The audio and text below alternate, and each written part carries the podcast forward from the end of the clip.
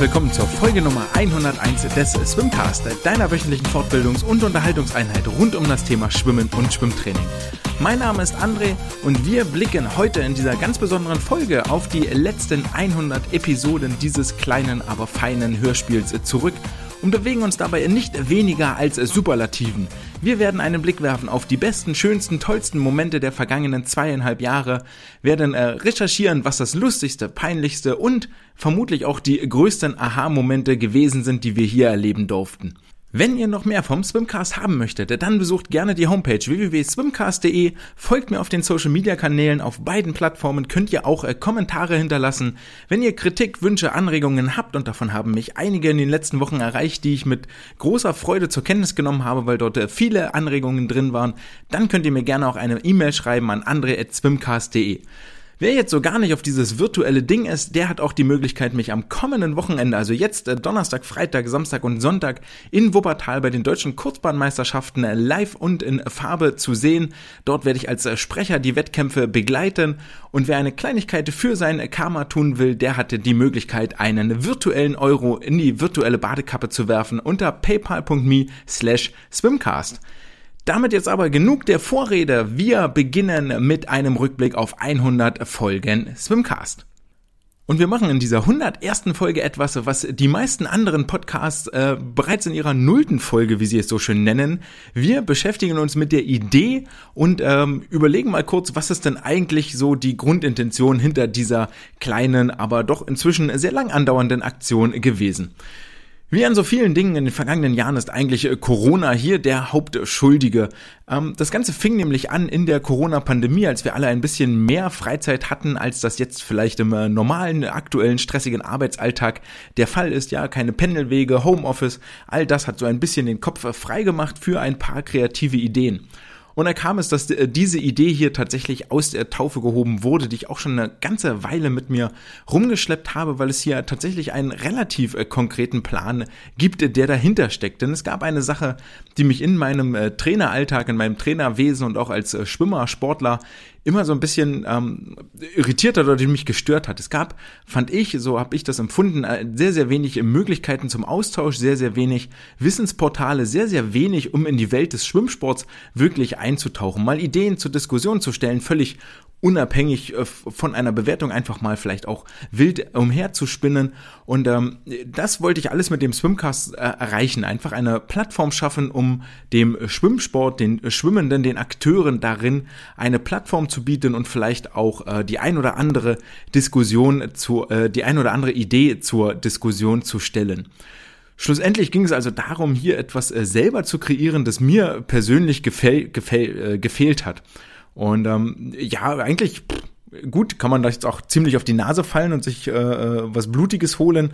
Aber so im Großen und Ganzen steckt dahinter so das Mindset, ey, wenn es gut wird, dann ist es halt gut, dann hören das die Leute und ähm, ich kann auch äh, erhobenen Hauptes rausgehen und muss mich nicht schämen für irgendetwas, was ich hier abgeliefert habe. Und äh, wenn es schlecht wird, ja, ganz ehrlich, dann hört es eigentlich auch niemand und dann muss ich mich auch nicht schämen, weil es hat ja sowieso keiner gehört und dann stampfen wir das ganze Projekt einfach nach zehn Folgen oder nach fünf oder nach drei oder nach 30 einfach wieder ein. Wie ihr hört, wir sind jetzt in der 101. Folge und offensichtlich so schlecht war es dann wohl nicht, was hier gerade abläuft und das freut mich natürlich mit jeder Folge mehr. Zumal man ja auch ganz klar sagen muss, das Thema hier ist relativ klar und dabei bleibt es auch. Es ist ganz, ganz eng begrenzt. Es ist wirklich einer dieser äh, kleinen, aber feinen, hoffentlich äh, Nischen-Podcasts. Es geht ausschließlich um den Schwimmsport. Wir reden hier nicht darüber, was ich äh, letzte Woche zum Mittag gegessen habe, was gerade meine Lieblingsserie ist, äh, was gerade überhaupt in meinem Privatleben abläuft. Also es kommt ganz, ganz, ganz wenig und wirklich nur, wenn es ganz, ganz wichtig ist, mal äh, vor, weil ich der Meinung bin, das hat hier echt nicht, nicht viel zu tun und interessiert ja eigentlich auch niemanden. Wir reden auch nicht über Politik oder andere Geschichten, sondern wir kümmern uns wirklich einzig und allein um den Schwimmsport und es ist dann doch für mich relativ erstaunlich, was hier Woche für Woche an Geschichten und an Ereignissen rumkommen, ähm, was es da immer wieder zu erzählen gibt. Auch da schwang immer mal wieder die Angst mit, dass es vielleicht irgendwann auserzählt ist, dass es keine Neuigkeiten mehr gibt, dass es nichts Bewegendes mehr gibt, dass ich hier sitze vor dem Mikro mit einem leeren Blatt Papier und eigentlich gar nicht so genau weiß, was ich jetzt wirklich erzählen soll. Und bevor das alles anfing, also bevor die erste Aufnahme wirklich gestartet hat, war für mich eigentlich auch klar, und das ist wie bei so vielen Dingen im Leben, äh, wenn ich das damit anfange, dann will ich es auch halberwegs äh, vernünftig machen. Also musste im ersten Moment irgendwo ein Logo herdesignt werden, habe ich eine Grafikerin engagiert, ähm, die bisschen dann damit auch das wenn man so nennen will, in diesem kleinen Rahmen ein, äh, das Corporate Design vorgegeben hat mit Schriftart und so ein bisschen Farbgebung, wo ich mich da auch in den letzten Jahren ein bisschen von wegbewegt habe, ähm, ist eine Homepage aufgesetzt worden und das vielleicht für alle, die sich auch mit dem Gedanken tragen, einen Podcast zu machen, all das muss man nicht haben. Ja, man kann das relativ simpel halten, äh, nehmt eine farbige Kachel, schreibt da den Namen drauf, Homepage braucht kein Mensch und dann kann man das irgendwo hochladen brauchst eine Verteilerplattform, ähm, wo du den Podcast hochlegst, Podigy an meiner Stelle, die das dann zu Spotify, Amazon und den ganzen anderen ähm, iTunes und wie sie alle heißen, Apple Music ausspielt. Muss man jetzt auch mal sagen, als ich hiermit angefangen habe, hatte ich von eher so gar nichts davon, auch nur irgendeine Ahnung, geschweige überhaupt nicht, wie man eine Domain kauft, wie man so einen Podcast betreibt, wie man ihn vertreibt und kein gar nichts. Also war ganz, ganz viel Lesen in Foren angesagt. Es musste ein ordentliches Mikrofon her. Das war relativ schnell klar, weil es gibt ja im Großen und Ganzen ja eigentlich nur eine Sache, die sich verkauft und das ist die Stimme und als zweites dann der Inhalt. Ja, und die Qualität dessen, was ihr hier hört, schon gut ist. An dieser Stelle großes, dickes Entschuldigung und ich hoffe, ihr seht es mir nach für die wirklich furchtbare Qualität der vergangenen Woche. Also ein ordentliches Mikrofon und ein Inhalt. Beides war dann halt irgendwann bereit. Und dann ähm, ging das los mit der ersten Folge. Und die erste Folge ist tatsächlich gar nicht so wild. Für alle, die sich fragen, wie ist das? Pff, ja, man ist da irgendwie aufgeregt und hört das erste Mal seine eigene Stimme so richtig. Das ist wahnsinnig ungewohnt, gewöhnt man sich aber sehr, sehr schnell dran. Vor allen Dingen, wenn dann von außen auch irgendwie das Feedback kommt. Ja, boah, das äh, hätte ich gar nicht gedacht. Das klingt ja wirklich wie du. Die erste Folge ist also gar nicht so schlimm. Ich finde, die schwierigste Folge von allen ist die zweite Folge. Denn für, für Nummer eins hast du irgendwie ewig Vorbereitungszeit. Ja, kannst du Wochen sitzen, recherchieren, dir überlegen, dir Formulierungen zurechtlegen und so weiter und so fort. Interessiert ja keinen. Ja, kommt dann irgendwann raus und dann ist das so. Aber bei der zweiten Folge hat man dann auf einmal zwei Sachen. Zum einen eine Erwartungshaltung, die aus der ersten rauskommt und einen gewissen Zeitdruck für die zweite Folge.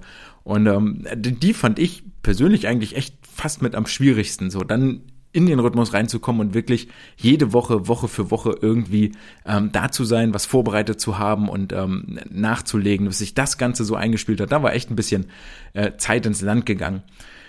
Und jetzt habe ich mich am Anfang äh, mit dem Titel gerühmt, der erste deutsche Podcast zum Thema Schwimmen und Schwimmtraining. Ähm, das ist tatsächlich auch immer noch so, wenn man es ganz genau nimmt, gab es schon mal einen vorher, und zwar äh, Swamazing von Jan Wolfgarten, den es aber dann auch nicht wahnsinnig lange gab. Und ähnlich ist es mit der ein oder anderen Konkurrenz, die auf der Seite mal aufgeploppt ist, die ich äh, gar nicht so sehr als äh, ähm, stört mich überhaupt nicht. Sagen wir so, nicht betrachte die ist keine Konkurrenz. So wir wir existieren nebeneinander her, friedlich, friedlebend. Ich denke mal, der Swimmingpool in der Podcast-Welt ist da groß genug, dass jeder seine Nische findet. Es gibt genug Geschichten, jeder hat verschiedene Steckenpferde.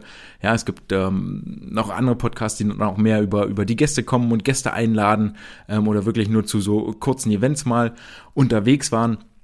Ähm, alles, alles fein, alles gut, mache ich ja hier gar nicht, ja, sondern es ist ja eine relativ klarere Struktur und das ist auch äh, alles super und macht mir Spaß. Und selbst ähm, muss man jetzt aber auch sagen, nicht, da haben sich nicht viele von gehalten. Ähm, also das ist echt ein hartes Brot und es gibt auch viele englischsprachige Formate, ähm, Swims beim Breakdown, den gibt's noch und auch äh, Brett Talk hatte da mal etwas wöchentlich, wo er sich mit äh, den News und übers Schwimmen reden wollte, aber das hat er dann auch relativ schnell wieder eingestampft. Und da haben wir jetzt eigentlich auch schon so ziemlich mit das erste gelernt, was fast mit am schwierigsten ist, nämlich äh, das zweitwichtigste neben Inhalt und Mikrofon ist eigentlich Consistency, eine gewisse Regelmäßigkeit und Verlässlichkeit. So ein bisschen wie die Tagesschau, da weiß auch jeder, die kommt um 20 Uhr, Bundesligaspieltag geht um 15.30 Uhr los, die Zeitung liegt morgens vor der Tür, wenn ich aus dem Haus gehe und mein Lieblingsstreamer bei Twitch, der hat auch seine festen Übertragungszeiten, zu denen er die Kamera anwirft und sich äh, dem Publikum präsentiert. Und das gehört hier auch mit dazu, ja. Du kannst nicht irgendwie mal Montag und mal Donnerstag und ich bin da in der Historie auch echt ziemlich gesprungen. Ich habe früher mal, ganz am Anfang war mal dienstags der Tag äh, der Veröffentlichung, ähm, weil es mir vor allen Dingen darum ging, eine gewisse Schnelligkeit zu haben, ja, das Wochenende zu verarbeiten, am Wochenende das vielleicht auch zeitlich hinzusetzen, dann am Montag die ganze Aufnahme zu machen und am Dienstag kann das dann rauskommen. Aber das hat sich dann relativ schnell als maximal unpraktisch erwiesen, weil Montag viele Dinge noch gar nicht abrufbar waren, die am Wochenende passiert sind, geschweige denn Montag muss ja die Aufnahme sein um dann am Dienstag veröffentlichen zu können. Aber eine Zeit lang ganz am Anfang ähm, weiß ich gar nicht mehr, früh morgens aufgenommen, damit es dann mittags um elf oder so draußen war. Vollkatastrophe. Das ist nur, nur Zeitstress. Äh, bin dann auch wahnsinnig schnell irgendwann davon, davon weg, habe mich dann auf den Donnerstag eingegroovt und jetzt ist es eben der Freitag, weil das privat einfach ein bisschen besser passt, am äh, Donnerstagnachmittag hier die Aufnahme zu machen und das dann bis äh, Freitagnacht dort irgendwo hochgeladen, eingestellt und äh, wie auch immer bearbeitet zu haben. Das Einzige, was geblieben ist, ist tatsächlich die wöchentliche Erscheinungsform und da habe ich auch sehr, sehr lange drüber nachgedacht und ich glaube, da geht es vielen ganz ähnlich. Wenn ich das alle zwei Wochen, drei Wochen, vier Wochen machen würde, würde sich an dem Workload an und für sich nichts ändern. Ja, das irgendwie drei Tage vor Veröffentlichung anfängst, nur dass du dann eben die letzten zwei Wochen irgendwie aufarbeiten musst, was Nachrichten wettkampftechnisch wie auch immer irgendwo passiert ist und nicht nur eine Woche. Und ähm, ja, deswegen glaube ich, wöchentlich ist da echt schon ganz gut, auch wenn das an manchen Stellen mal ziemlich tough ist. Vor allen Dingen erinnere ich mich da zurück an die äh, Olympischen Spiele Tokio 2021, äh, wo es dann tatsächlich jeden Morgen eine neue Folge gab, die euch so ein kurzes Roundup der vergangenen Schwimmnacht geben sollte, was dann am Ende auch in so gerne 60 Minuten Folgen irgendwo ausgeufert ist und das ist, ähm, naja, gut, es hatte, es hatte seine Hörer und äh, ist offensichtlich angekommen bei euch. Aber das war, das war echt eine harte Nummer, da nachts um drei immer aufzustehen. In der Summe dauert der, dauert hier die ganze Vorbereitung des Spaßes so, denke mal, ein Tag sind so roundabout acht Stunden und das Ganze dann noch in Absprache mit den Gästen wird es manchmal auch etwas mehr, manchmal etwas weniger. Manchmal geht das auch richtig, richtig schnell hier. Vor allen Dingen wird man irgendwie mit der Zeit dann auch immer schneller, weil ein bisschen Routine reinkommt. Ja, man weiß, was man, was man so will und ähm, wo man hin will und welche Bestandteile so eine Episode tatsächlich beinhaltet. Ähm, inzwischen sind ja die News der vergangenen Woche mit reingerutscht. Ähm, sehr so eine allgemeine Kategorie, was einem das Geschehen da eben so hinwirft. Ähm, Versuche ich dann aufzugreifen, zu thematisieren, ein bisschen zu recherchieren, mal mehr, mal weniger schwierig ähm, haben wir schon über die Corona-Beschränkungen gesprochen, wir haben über Olympiasiege gesprochen, über Weltmeistertitel, wir haben uns äh, Skandale angeguckt, wir hatten eine kleine Sonderfolge zum Krieg. Also es ist schon echt relativ viel passiert und ich glaube, so über die Zeit kriegt man auch einen, einen guten Zusammen, einen guten Blick für den Zusammenhang, wie die Dinge so miteinander interagieren. Ja, die ISL versus FINA, Swimmers Alliance und was dort alles war und sich mal so ähm, getummelt hat auf der ersten Nachrichtenseite. Dann gab es eine Kategorie, die gibt's inzwischen nicht mehr. Das war die Aufgabe der Woche, wo ich äh, vor allen Dingen, und das war ja auch mit ein Anliegen hier, ähm, den Trainern Ideen vorzuwerfen, mal ähm, das Training etwas äh, kreativer zu, zu, gestalten, als immer nur zwischen 20 mal 200, 10 mal 400 und 40 mal 100 hin und her zu springen, sondern ähm, das Ganze etwas bunter zu machen, motivierender für die Sportler, mal etwas Abwechslung reinbringen in den drögen Trainingsalltag. Und diese Aufgabe der Woche hat echt, ich weiß gar nicht, bis zu welcher Folge ich die äh, durchgezogen habe, aber ich glaube, es war tatsächlich fast ein Jahr. Irgendwann war dann der Fundus aber tatsächlich auch durch und das Ganze wurde dann abgelöst durch den Wettkampfrückblick, ähm, weil die Idee dahinter war, es gibt so viele Podcasts zum Thema Fußball, zur NFL, zur NBA, zur, zur deutschen Basketballliga, Eishockeyliga, Handball.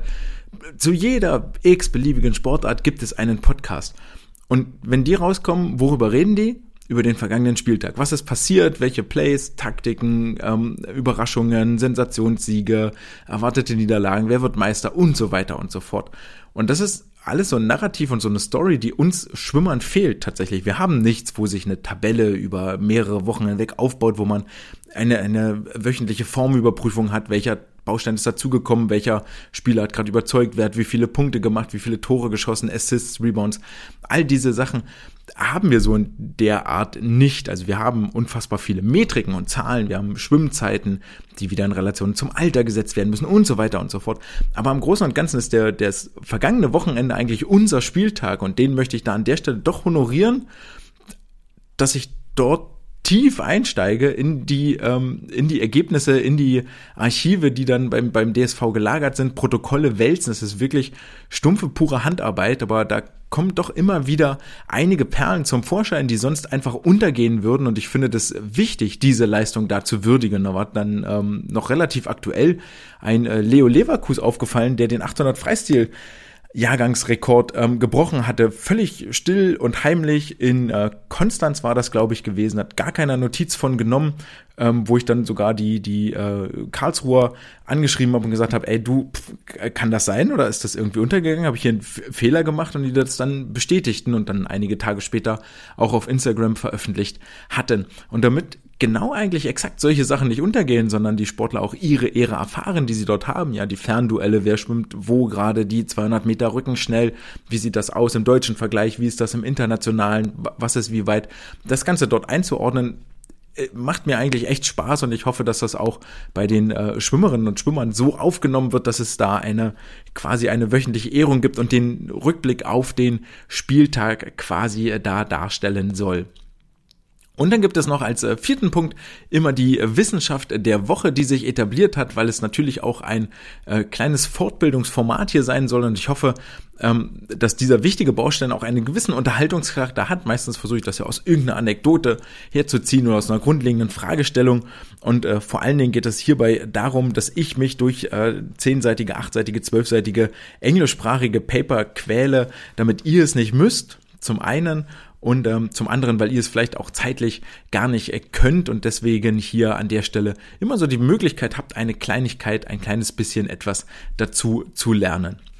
Und damit das Ganze nicht nur auditiv irgendwo im Äther umherwabert, sondern ähm, sich auch irgendwo verschriftlicht und äh, ein bisschen nachgelesen werden kann, gibt es dann also noch die Homepage swimcast.de, die mal als Idee hatte, das Archiv dieses äh, kleinen Podcastes zu sein.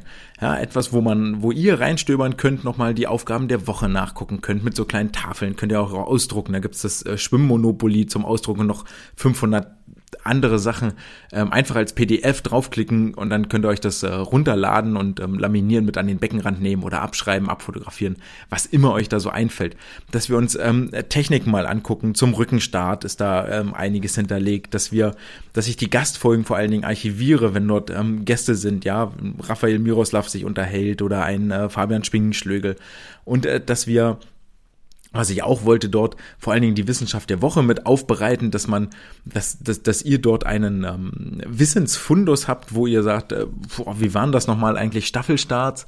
Gibt's da irgendwas zu? Und dann könnt ihr auf die Homepage gehen mit Steuerung F nach Staffel suchen und dann werden euch alle Wissenschaftsergebnisse angezeigt, die dort ähm, schon mal behandelt wurden im Swimcast.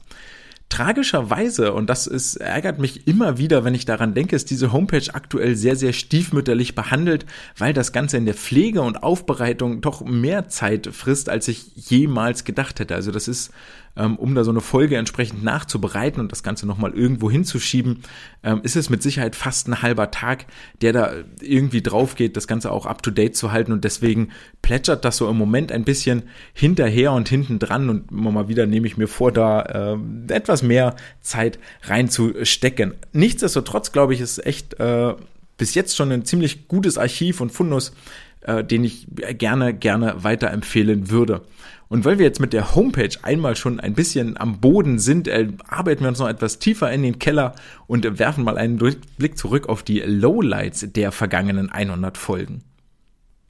Da gibt es, ehrlicherweise gibt es da gar nicht so viele, die mir irgendwie im Gedächtnis geblieben sind. Vielleicht habt ihr noch mal ganz eigene, wo mir echt grobe Schnitzer unterlaufen sind.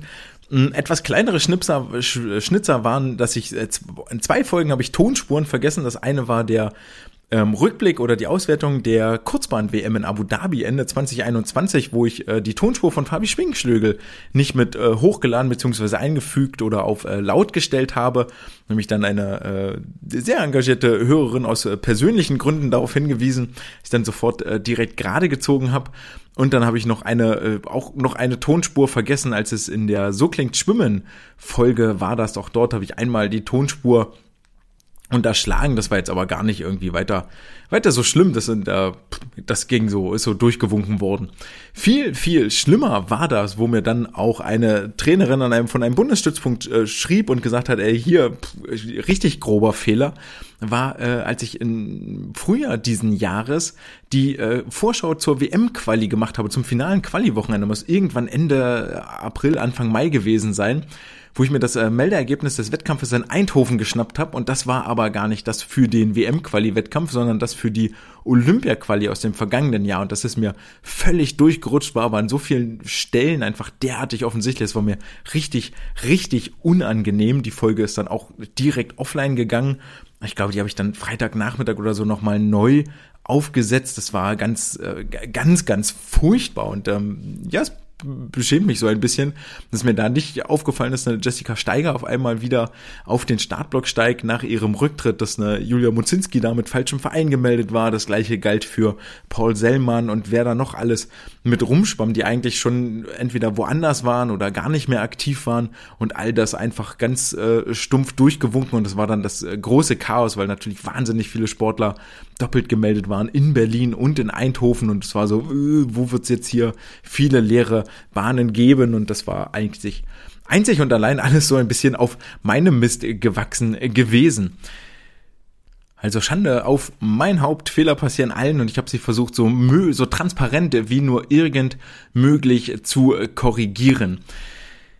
Dann gibt es äh, die Highlights, äh, die sind viel, viel zahlreicher tatsächlich, weil mir hier dieses ganze Projekt eigentlich echt Wege, Türen und Möglichkeiten eröffnet hat, die ich so niemals, jemals vorher für möglich gehalten hätte. Das sind zum einen die Gäste, die diesen äh, Podcast so lebendig machen und bei jedem Einzelnen möchte ich mich eigentlich bedanken und ähm, einen, einen besonderen Dank aussprechen. Es war Damian Wirling, der damals, ich glaube 2020 im März oder 20, Ende 2019 ähm, ich glaube, während der ISL-Saison war das auf jeden Fall, der erste war, der hier ähm, Gast gewesen ist und sich vors Mikro gesetzt hat und mir eine Chance gegeben hat.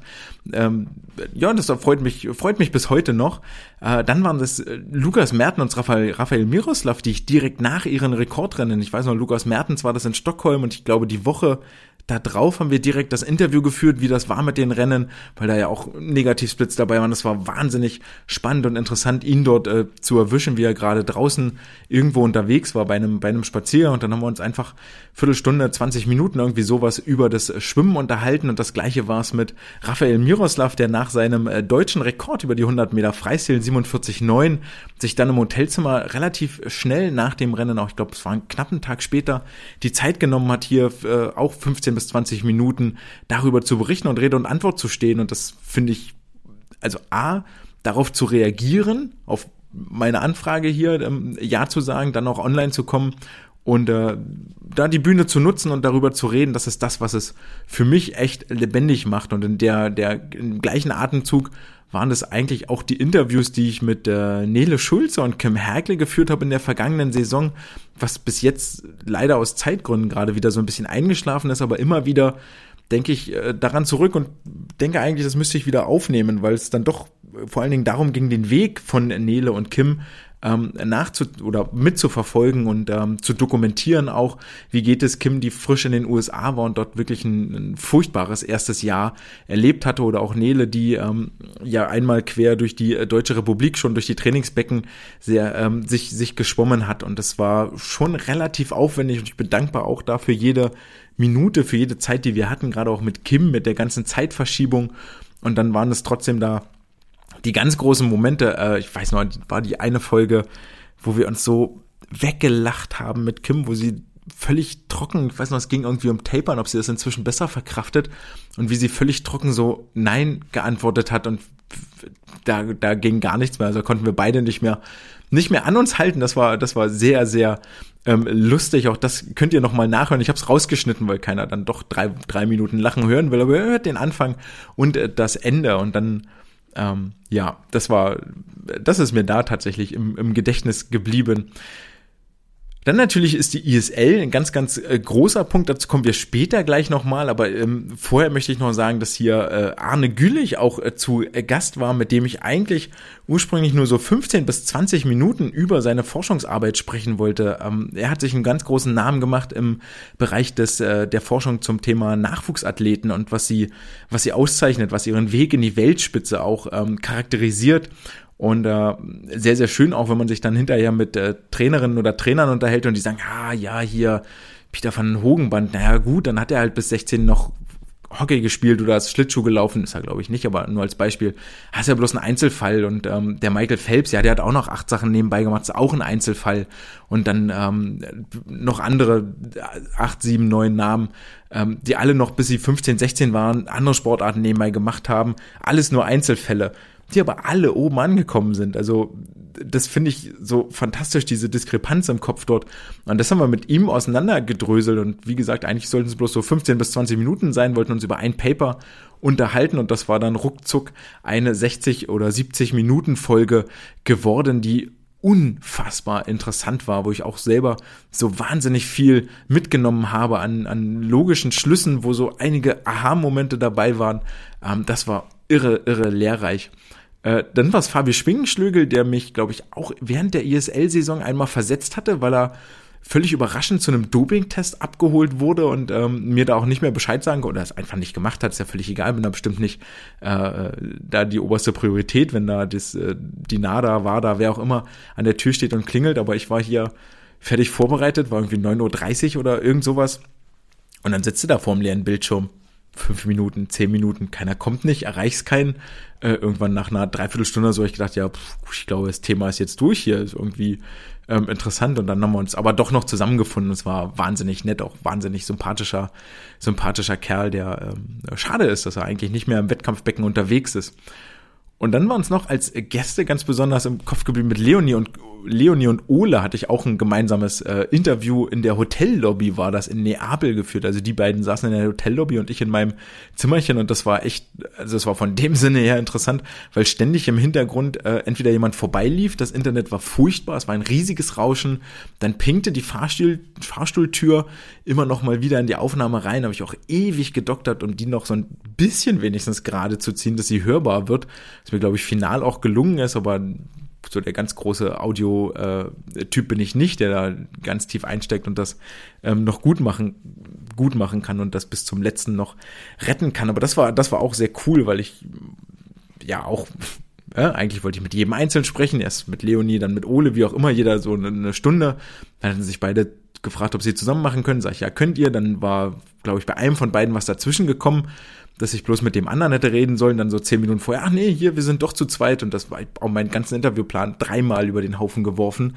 Äh, aber es hat sich äh, gelohnt, sicherlich auch etwas, wo und das finde ich immer so, wenn du dann mit diesen Top-Athleten sprichst, da kommt immer irgendwas bei rum. Ja, es ist immer spannend, es ist immer interessant. Ähm, und man geht ja da aus solchen Gesprächen, gehst du nie dümmer raus, als du vorher reingekommen bist. Und von der Gästeseite, und weil wir jetzt eh schon auch viel über die ISL gesprochen haben, die ja genau diese Bühne äh, geboten hat und dieses Umfeld auch äh, geschaffen hat, dass wir jede Woche äh, über Wettkampfergebnisse reden können, über Tabellen, ähm, war es dann auch die ISL, zu der ich ohne diesen Swimcast einfach nie, nie, nie gekommen wäre. Und ähm, ISL ist ein ganz schwieriges Feld, weil es hinter den Kulissen, also das, was im Fernsehen mit ähm, der Lichtshow, mit der Animation, mit der Präsentation, mit den Moderatoren, mit den Kommentatoren so wahnsinnig professionell rüberkommt, ist hinter den Kulissen unfassbar amateurhaft. Meine Herren, äh, waren mir Geschichten, sind mir da im Kopf geblieben, dass es in Neapel für die Sportlerinnen und Sportler bis zu 60 Minuten Fahrt war vom Hotel zum Pool, dann zwei Stunden Training, dann wieder zurück, Stunde Mittagspause, dann wieder hinfahren, weil die zweite Trainingseinheit ansteht. Ähm, über die Preisgelder reden wir da noch gar nicht. Dann gab es, glaube ich, mit Marco war das das Interview, wo das Internet wirklich unter aller Kanone war. Absolute, absolute Vollkatastrophe. Ähm, ist immer wieder abgebrochen. Wir haben es dann, glaube ich, über mobile Daten getan. Also das war äh, schlimm, schlimm, schlimm, schlimm, schlimm. Aber es sind andere Sachen, die da echt für, für leuchtende Augen saugen, sau, sehen, sorgen immer wieder, wofür ich wahnsinnig äh, dankbar bin. Das war, als äh, die ISL Playoffs und das ISL Finale in Eindhoven waren. Habe ja noch im Ruhrgebiet gewohnt, also Eindhoven war so roundabout zwei Stunden Fahrt weg, echt nicht weit, ein Katzensprung, wie man sagt. Und äh, dass ich da die Möglichkeit hatte, so viel und regelmäßig hinzufahren, ist echt, echt cool und ähm, wahnsinnig unvergessen. Mir fehlen echt so ein bisschen die Worte, ist da der erste Eindruck, als ich das erste Mal, also dann die Akkreditierung in den Händen hatte und das erste Mal in diese Halle in Eindhoven reingetreten bin, alles abgehangen mit dunklen Tüchern, am Ende bloß auf der, hinter der Startbrücke diese Riesenanimation, diese riesen LED-Tafel Leinwand, wo die Sportler dann reinlaufen ähm, auf die Startbrücke. Und das war so ein, das war ein wahnsinnig überwältigender Anblick, das war eine Schwimmhalle und das ist aus Deutschland überhaupt nicht bekannt. Also ich kannte das nicht, also nicht von Deutschen, nicht von Weltcup, nicht von Kurzbahn, nicht von irgendwas.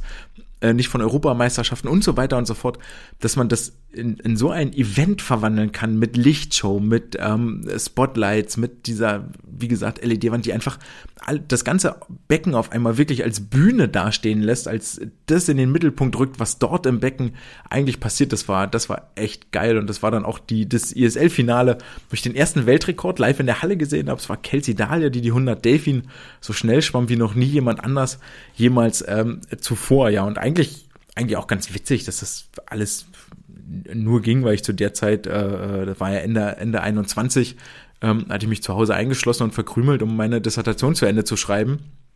Hab stattdessen da in Eindhoven im, äh, äh am Wettkampfbecken rumgehangen. Das war eigentlich viel, viel ähm, unterhaltsamer und ähm, viel geiler. Und nur deshalb ging das, weil ich sonst nichts anderes zu tun hatte, konnte ich da ständig hin und her fahren und da vor Ort sein und da die Sportlerinnen und Sportler wirklich hautnah erleben. Das war wirklich, wirklich ähm, beeindruckend und ähm, ähnlich beeindruckend auch tatsächlich die ISL-Bubble 2020 in Budapest. Ähm, wo wir alle in der Pandemie ja irgendwie rumsaßen und nichts mehr los war. Ja, Olympia war abgesagt, keine WM, keine EM, kein, kein gar nichts. So, wir hatten alle irgendwie nichts zu tun, saßen da, hatten einfach nur Angst, dass wir äh, Corona kriegen und, und jämmerlich an der Atemmaschine krepieren.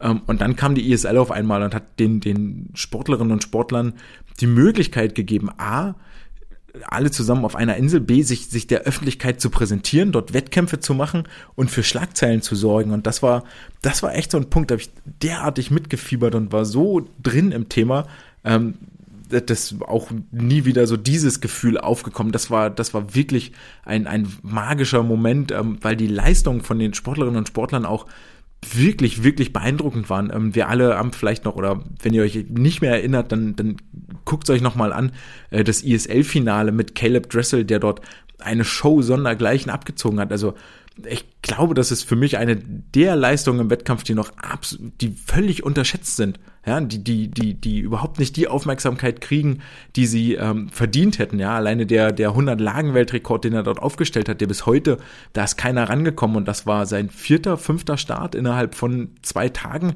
Das, ähm, also da, da, dass er, dass er dafür nicht mehr Ehre bekommen hat, ähm, spottet eigentlich jeder Beschreibung. Und im Zuge bis zu den Finals war es auch Marco Koch, der tatsächlich die Schwimmwelt in Atem gehalten hatte, der wieder und wieder Woche um Woche über die 200 Meter Brust versucht hat, unter der 2-Minuten-Marke zu schwimmen, was ihm am Ende nicht gelungen ist. Aber das erinnere ich mich auch dran, dass ich da äh, im Auto das Handy an, an vorne an die Lüftung geklemmt hatte und immer mal wieder äh, drauf guckte, weil sein Rennen gerade unterwegs war, ob er es jetzt schafft oder ob er es nicht schafft.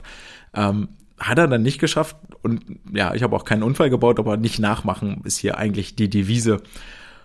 Und dann kommt jetzt ein bisschen floskelhaft vielleicht noch rüber, ähm, nicht nur sind auch die Leute, die man unterwegs dann trifft, ja, wenn du bei der bei den deutschen Jahrgangsmeisterschaften unten auf der äh, Pressetribüne bei den Fotografen bist mit der mit dem DSV Pressevertretern und so, dann ist es immer gut, sich dort zu unterhalten und ähm, Ideen auszutauschen, mal auch Kritik zu äußern, valide Kritik, vielleicht auch mit einem kleinen Verbesserungsvorschlag und all diese Geschichten dort, die DJM Besuche, da auch den Sportlerinnen und Sportlern über eine Social Media Präsentation der Medaillengewinner, das ist mit Sicherheit nicht das ist nicht auf Profi-Level, aber es ist genau diese Ehre, die sich die Schwimmerinnen und Schwimmer da über das ganze vergangene Jahr erarbeitet haben. Und das ist das, was ich dort versuche dann mit zu, zu transportieren. Also gar nicht mich selber dort in den Mittelpunkt zu rücken, sondern wirklich die, die Leistungen, die Schwimmerinnen und Schwimmer dort ähm, scheinen zu lassen und ins äh, Rampenlicht äh, zu stellen. Auch bei der DMSJ war ich ja letztes Jahr gewesen beim Bundesfinale in Wuppertal und dann jetzt auch final dieser Sprecherjob bei den, bei den deutschen Kurzbahnmeisterschaften oder auch bei den deutschen Jahrgangsmeisterschaften, wo ich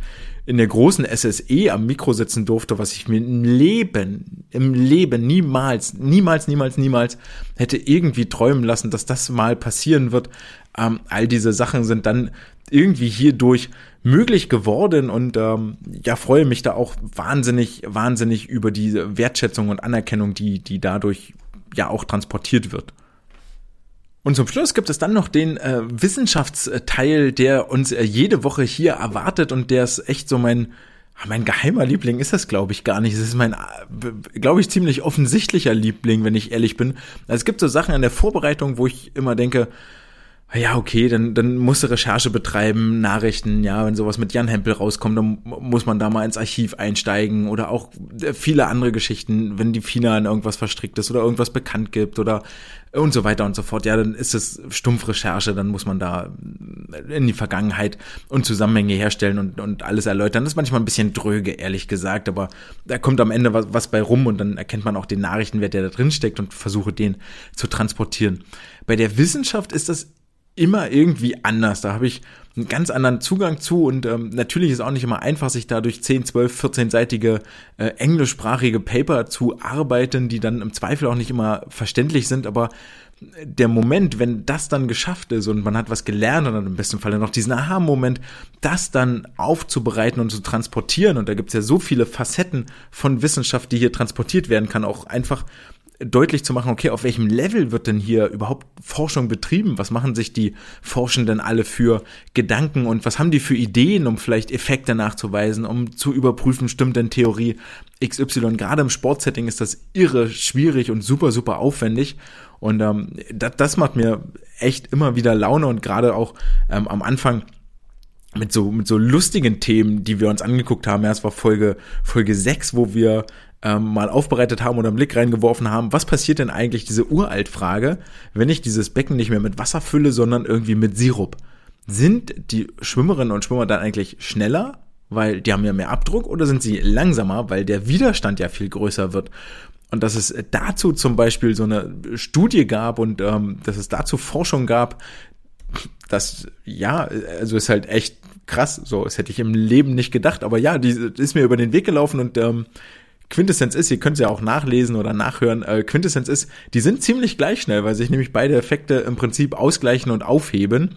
Ähm, also macht das irgendwie überhaupt keinen Sinn, aber auch das Setting, dass sie da Karagen ins Becken geschmissen haben, um das etwas gelartiger, gallertartiger zu machen, das ist halt echt, also auf die Idee musst du kommen und stell mir dann immer so das Bild vor, wenn du in dein Regionalschwimmbad gehst und da mit der, mit der Stadtverwaltung oder mit Bademeister sprichst und sagst, ey, wir haben da so ein Forschungsprojekt und wir würden gerne mal drei, 30, 40 Kilo Karagen in euer Schwimmbecken kippen und dann mal um die Wette schwimmen. Ist das vielleicht möglich? Ja, nun ja. Ähm, was mich auch wahnsinnig irritiert hat, war, dass es äh, in der Vergangenheit, ist noch gar nicht so lange her, haben wir uns über Musik und äh, Leistungssteigerung unterhalten und äh, dachte, ja, okay, ist ein nettes Thema, so ein bisschen Randforschung. Das ist da so viel, da gibt's so unfassbar viel Forschungsarbeit zu, wie sich Musik und Beats auf Laufleistung auswirken, auf Fahrradleistung, auf Motivation, auf äh, gefühlte Belastung, auf tatsächliche Belastung, auf Zeiten unfassbar, wirklich unfassbar, weil Musik ist eigentlich sowas Individuelles, ja. Fragt mal in eurem Umkreis rum, in eurer Trainingsgruppe, wenn die Sportler, äh, wenn eure Trainingskameraden auf die, auf die Startbrücke laufen, was sie in ihren Kopfhörern haben. Fragt zehn Leute und ihr kriegt sechs verschiedene Musikrichtungen. Ja, Hip-Hop, Klassik, Jazz, Techno, Hardstyle, was auch immer. Ähm, äh, ja, da bin ich immer noch sprachlos. Ihr merkt das so ein bisschen. Dann haben wir uns angeguckt, tatsächlich auch in einer Folge, äh, was das Thema Wettkampfrasur macht. Auch das war, war echt so ein absolutes Highlight. Ähm, das ist da auch, oh mein Gott, lassen die Sportlerinnen und Sportler Haare wachsen, um zu gucken, wie schnell die sind, das in einem Abstand, damit das auch so ungefähr leistungsmäßig gleich ist mit Wettkampfvorbereitung und bla bla bla. Und dann rasieren die sich und sollen den gleichen Kram nochmal machen. Also wirklich äh, Feldforschung aus dem Bilderbuch, ja, so, so musst du es dann halt aufziehen und dass die Leute finden, die da mitmachen, ist halt auch irgendwie großartig. Äh, wir haben uns angeguckt, welchen Einfluss Schwimmbrillen und äh, Badekappen auf den Wasserwiderstand haben, also verschiedene Schwimmbrillenformen. Es war auch sehr witzig, weil ich da mit dem, äh, mit dem Forschungsleiter auch nochmal kurz Kontakt hatte, weil da für mich die Frage aufkam, weshalb sie äh, nicht hier nicht so eine Hightech-Brille, so eine Cobra Mirror oder wie auch immer die alle heißen, ähm, da untersucht haben.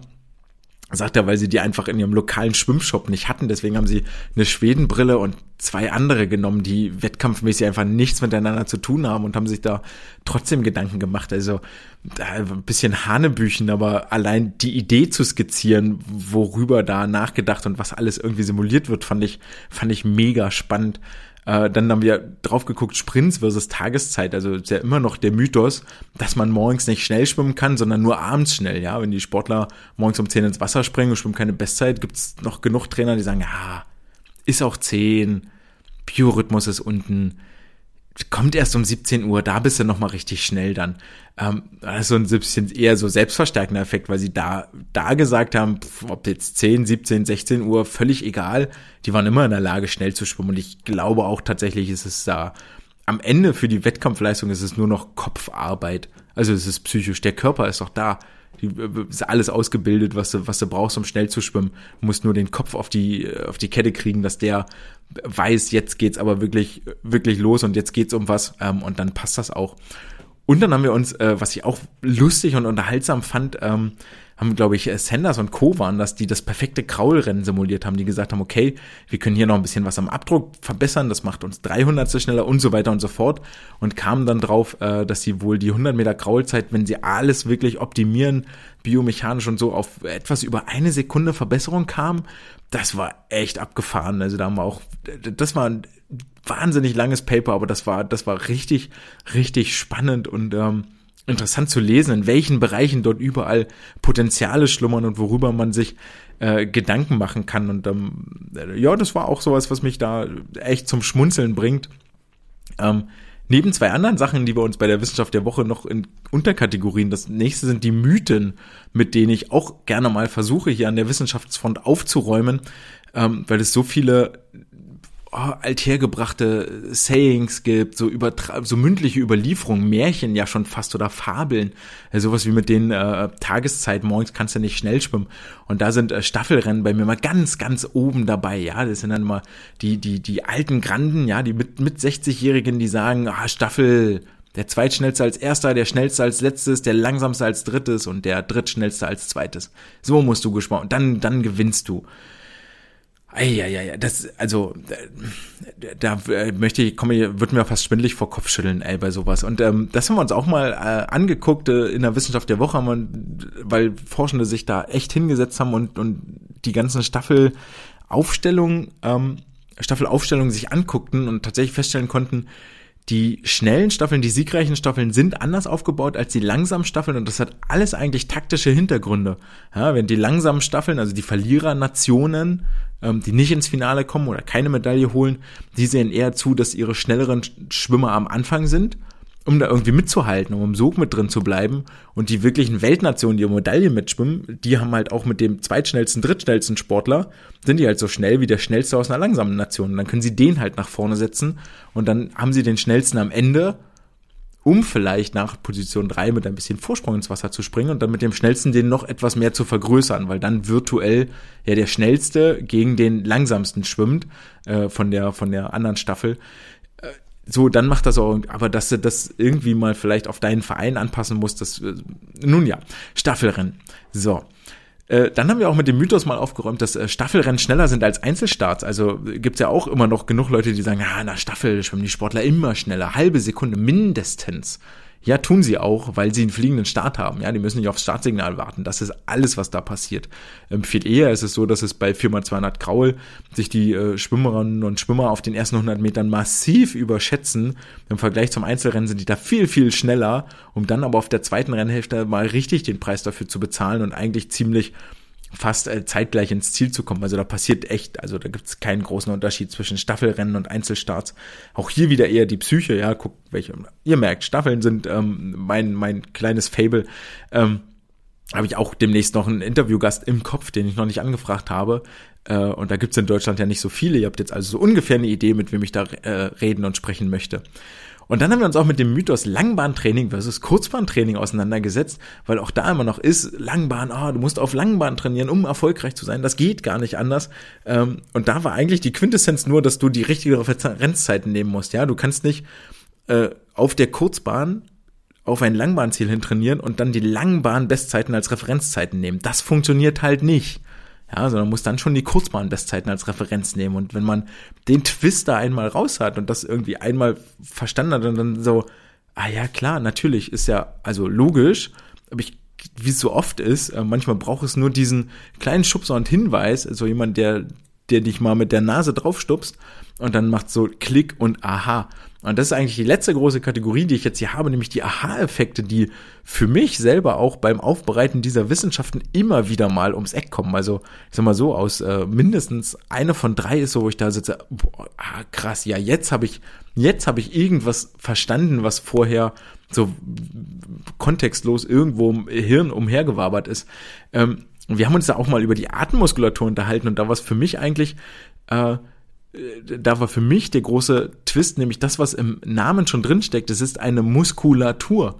Wir alle haben ja äh, oder sieht man ja auch immer wieder die Trainerinnen und Trainer oder Sportskameraden, ja, 400 Kraul, 250 Metern kann die kleine Emma nicht mehr oder der, der kleine Paulus oder wie auch immer sie heißen ähm, und bleiben so eine halbe Sekunde, Sekunde auf der Seite liegen, um nach Luft zu schnappen und ähm, dann sagen sie mal, ah, hier, du musst schneller, hier nicht so lange atmen, so, dreh dich schneller wieder ins Wasser. Das, was da aber eigentlich passiert, ist nicht, dass der, dass der, der Schwimmer oder die Schwimmerin so viel CO2 in der Lunge hat, dass das länger raus muss und der dann länger wieder einatmen muss, sondern es ist eine Muskulatur. Und wenn der ganze Körper am Übersäuern ist, warum denn nicht auch die Atemmuskulatur? Die ist halt nicht mehr so leistungsfähig und deswegen dauert das Einatmen so lange. Ähm, das äh, wurde dann auch in einer anderen Forschung nochmal als äh, Leistungsprädiktor, also als Leistungsvorhersager mit benutzt. Und zwar das, was du in der ersten Sekunde einatmen kannst. Die Sportler, die schneller schwimmen oder die Sportlerinnen, die schneller am Wasser unterwegs sind, haben in dieser ersten Sekunde ein deutlich höheres Einatemvolumen als die, die nicht so schnell sind. Und das sind so Punkte, wo ich immer denke, ach krass, ja, stimmt, jetzt, ja, natürlich, völlig klar, ja. Ähm, dann haben wir wahnsinnig viel über Sprinttraining geredet, weil ich glaube, das ist immer noch eine große Baustelle. Wir haben über hochintensives Training geredet, wir haben darüber geredet, dass die neuronale Ansteuerung wichtig ist. Da haben wir irgendwann mal gelernt, dass ähm, die Bildung von ATP im Muskel überhaupt kein limitierender Faktor ist. Und ich werde glaube ich, den Rest meines Lebens nicht mehr müde, das zu betonen, sondern dass es darum geht, möglichst viele Muskelfasern anzusprechen. Ähm, wir haben uns da über Kraftentwicklung und Laktatbildung unterhalten und ganz viel in den Stoffwechsel reingeguckt. Ähm, wo eigentlich relativ schnell klar wird, auch wenn man den Blick mal in andere Sportarten wirft oder so, dass wir da noch vielen äh, Misskonzeptionen hier aufliegen. Ähm, ja, also dieses Sprinttraining war für mich ein einziger großer Aha-Block und immer wenn mir da ein Paper über den Weg läuft, lese ich das jetzt das achte, neunte, zehnte Paper mit viel, viel mehr Wissen und äh, bin da viel, viel schneller durch als die ersten zwei oder drei, wo mein Wissen quasi bei Null war und ich hoffe eigentlich immer, dass wenn ihr sowas seht und hört, dass es euch da ganz ähnlich geht. Was mir auch mal ein wichtiges Anliegen ist bei der Wissenschaft, ist, dass wir die Trainer mal wissenschaftlich beleuchten. Ja, wir gucken ja immer auf die Sportlerinnen und Sportler und ähm, auch auf Wasserzusammensetzung wäre auch nochmal so ein Ding. Ähm, aber dass wir die, die, Trainer fallen immer so ein bisschen hinten runter und deswegen freue ich mich mal umso mehr, wenn dann sowas über den Weg läuft wie ähm, Weltklasse-Trainer, die über ihre besten Best-Practice-Methoden ähm, fürs Race-Pace-Training sprechen, ja, die sagen, okay, so baue ich die Saison auf, ähm, da und da entwickle ich mich hin, das ist die Seriensteigerung, die ich mache. Und wenn dann sich Forschende mal hinsetzen und aus 10, 12 Fragebögen das rauskristallisieren und rausarbeiten, dann ist das richtig, richtig Gold und ähm, eine absolute Fundgrube, etwas, wo, wo, wo ihr mal reinlesen oder in meinem Falle vielleicht reinhören solltet. Und das ist das, was ich euch da eigentlich mitgeben will, in der Hoffnung, dass das bei euch genauso ankommt. Wir haben auch über die äh, Psyche von Trainern geredet, nämlich über die psychologischen Eigenschaften erfolgreicher Trainer, ja, dass sie äh, weniger manipulativ sind, dass sie ihre eigenen Bedürfnisse hinten anstellen und alles solche Sachen, wo man vielleicht als Coach auch selber an sich arbeiten kann, ja, mit seinen eigenen Emotionen umgehen, dass es nicht darum geht, dass ich als Trainer zeige, das ist mein Sportler, guckt mich an, wie toll ich bin, sondern dass ich sage, guckt diesen Sportler an, wie geil der eigentlich ist und so, ja, das sind zwei verschiedene Sachen, wie man da rangehen kann. Und als letztes mit dem Aha-Effekt äh, gab es ein äh, Paper von Hermosilia und anderen, ähm, die den Start auseinandergenommen haben und sich angeguckt haben, äh, okay, der Eintauchwinkel, die Tauchtiefe, die Absprunggeschwindigkeit, wie horizontal springe ich ab, der Absprungwinkel, der Auftauchwinkel, ähm, was muss ich denn wie verändern, um die, das Unterwassergleiten äh, zu maximieren, das auch noch ziemlich cool in Relation gesetzt haben, weil ähm, da war das irgendwie, dass wir die, wenn die Sportler um einen Meter pro Sekunde schneller ins Wasser eintauchen oder sowas, dann, dann gleiten sie 15 Meter weiter. Da war eine, ein so ein ganz wirrer Vergleich mit dabei. Äh, und die anderen waren aber wahnsinnig plakativ und anschaulich, ja, 20 Zentimeter tiefer, 20 Zentimeter höher, hatten diesen, jenen, welchen Einfluss, das war, das war auch mega, da, das, da, da war auch richtig, richtig viel Inhalt und ähm, Wissen mit dabei, wo ich auch am Ende und ihr, wie gesagt, hoffentlich auch viel, viel klüger rausgegangen bin. Und wo wir beim Thema rausgehen sind, haben wir jetzt auch fast 50 Minuten voll. Das Ganze geht dann doch immer schneller, als ich dachte. Am Anfang hatte ich wahnsinnig äh, Schiss, als ich hier angefangen habe, dass es nach 10 Minuten nichts mehr zu erzählen da ist. Und spätestens nach fünf oder sechs Folgen war mir klar, naja, hier unter einer Stunde zu bleiben, ist eigentlich viel, viel eher meine Challenge, als dass ich die nicht voll kriege. Und so ist es auch heute wieder geworden. Ich finde, eine Stunde ist eigentlich so ganz gut handhabbar. Ab anderthalb Stunden wird's dann, oder na, vielleicht so ab Stunde 15 wird's schon echt tricky. Also auch selber, wenn ich Podcasts höre, merke ich das. Deswegen ist so eigentlich schon mein Ziel, äh, unter einer Stunde zu bleiben und die nicht zu reißen, es sei denn, es ist wirklich, wirklich was richtig, richtig Cooles, Tolles passiert und da müssen wir dann mal etwas länger drüber reden. Die vergangenen 50 Minuten klingen vielleicht alle sehr nach einer One-Man-Show und das ähm, ist aber gar nicht mein Ziel, das hier so in den Mittelpunkt zu stellen, das äh, zu sagen, ich, ich, ich, ich, ich mache dies, jenes, welches, darum geht es nicht, sondern es sollte euch einen Einblick geben, wie das hier vielleicht so hinter den Kulissen abläuft, was mir im Gedächtnis geblieben ist, auch gerade in den vergangenen zwei Jahren schwimmsportmäßig, ähm, mit, den, mit den Highlights, die da so gewesen sind und die da so passiert sind. Was mir aber am aller, allerwichtigsten ist, dass kann ich gar nicht oft genug hier betonen. Es geht immer noch um den Schwimmsport, um die Akteure, die das Ganze gestalten, um diejenigen, die im Wasser oder am Beckenrand unterwegs sind, um all die Schwimmerinnen und Schwimmer, Trainerinnen und Trainer, ähm, die sollen hier ihre, ihre Bühne bekommen, ihre Geschichte erzählen, die sollen ein Gesicht bekommen, einen Charakter bekommen. Ähm, und deswegen möchte ich eigentlich all denjenigen danken, ja, auch ein, ein Mark Yasundara, der schon Rede und Antwort gestanden hat, ähm, der aus seiner, aus seiner Praxis erzählt hat, ähm, die sich vors Mikro setzen, denn, denn ohne euch würde hier ein ganz, ganz wesentlicher Bestandteil fehlen und ich möchte das eigentlich gerne wieder aufnehmen, dass wir mehr Gäste haben, dass mehr eure Stimmen gehört werden, die ihr dort im Wasser oder am Beckenrand unterwegs äh, seid. Und da möchte ich jetzt die Gelegenheit auch nutzen, euch zu ermutigen, ähm, genau das zu tun, wenn so eine Anfrage kommt. Sei das jetzt von eurer Lokalzeitung, sei das jetzt von einer Radiostation, von RTL, von wem auch immer. Ähm, niemand will euch da wehtun, euch will auch niemand irgendwo lächerlich machen. Das, dafür seid ihr das völlig falsche Format, sondern die haben Interesse an eurer Person, an euren Leistungen, so wie ich das auch habe.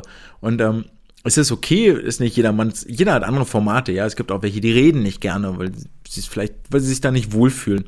Und dann ist das fein so, aber macht euch dann wenigstens die Mühe, wenn ihr das nicht tun wollt, ja, keiner soll gezwungen werden, sagt wenigstens nicht ab, seid irgendwie in Kontakt, vielleicht schafft man auch ein schriftliches Interview oder man unterhält sich mal off-topic ein bisschen und daraus entsteht dann etwas, eine Geschichte oder was ähnliches.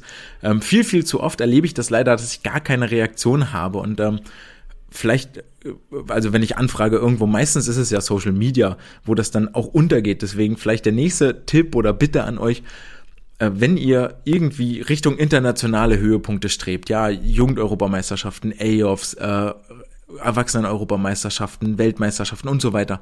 Baut euch einfach eine ganz kleine Homepage. Das muss nichts Großes sein. Einfach etwas zum Durchscrollen. Es gibt da hunderte Beispiele von Sportler-Homepages. Die können auch relativ statisch sein. Ähm, ihr müsst da nicht jede Woche ein Update posten. Dafür gibt es Social Media.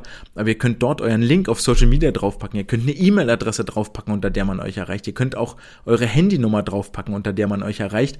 Und das ist dann ähm, viel, viel, viel, viel besser für die ganze Presse oder für Leute wie mich äh, mit euch in Kontakt zu kommen, das sieht am Anfang vermutlich dämlich aus und da muss man erstmal ein bisschen äh, lernen, aber äh, ähnlich wie dieser Podcast gewachsen ist, ja, die ersten äh, ersten Folgen waren mit Sicherheit nicht die Folgen, die es jetzt sind. Man wächst ja auch damit.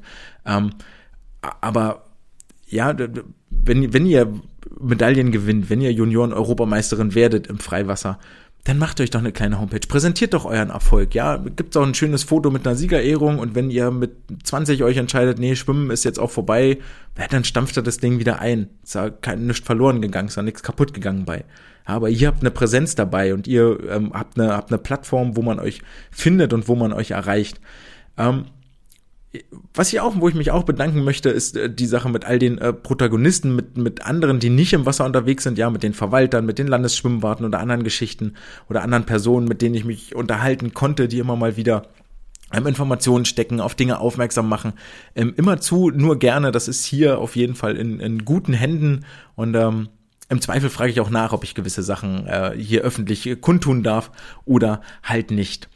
Und ganz, ganz am Ende, und das ist auch super, super wichtig, braucht diese Show auch ein Publikum und dafür möchte ich euch an der Stelle ganz, ganz herzlich danken. Und es geht mir jetzt ist nicht gelogen, es geht mir jedes Mal das Herz auf, ähm, wenn ich darauf angesprochen werde, wenn ich Feedback bekomme, ähm, wenn ich äh, irgendeine Form der, der Wertschätzung kriege, sei das jetzt ein Like, ein Herzchen, ein Sternchen, eine positive Bewertung, eine kleine finanzielle Zuwendung, irgendetwas, ähm, dann, dann freut mich das sehr. Es freut mich auch einfach einzuschalten und die Zuhörerzahlen zu sehen. Und es waren ja wirklich, wirklich wahnsinnig viele Stunden und zwar weit über 100, die ich euch hier die Ohren vollgequatscht habe. Das durchzuhalten gebührt euch äh, Respekt und es freut mich sehr, dass ihr das immer noch tut.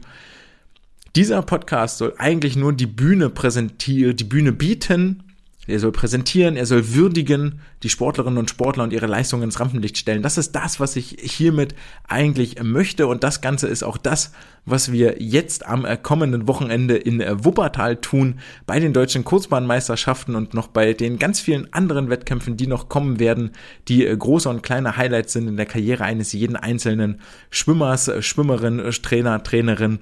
Ähm, ihr sollt, äh, eure Geschichten sollen erzählt werden, ihr sollt eure Gesichter hier sollen ein Profil bekommen. Ihr sollt euch zeigen können, damit wir den Schwimmsport und euch so groß wie möglich machen können.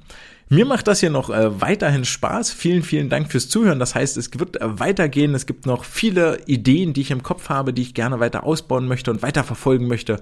Von daher, das ist äh, noch nicht vorbei. Wir machen weiter und ich freue mich, wenn wir uns in der Halle oder wo auch immer sehen. Das war's für heute. Ciao.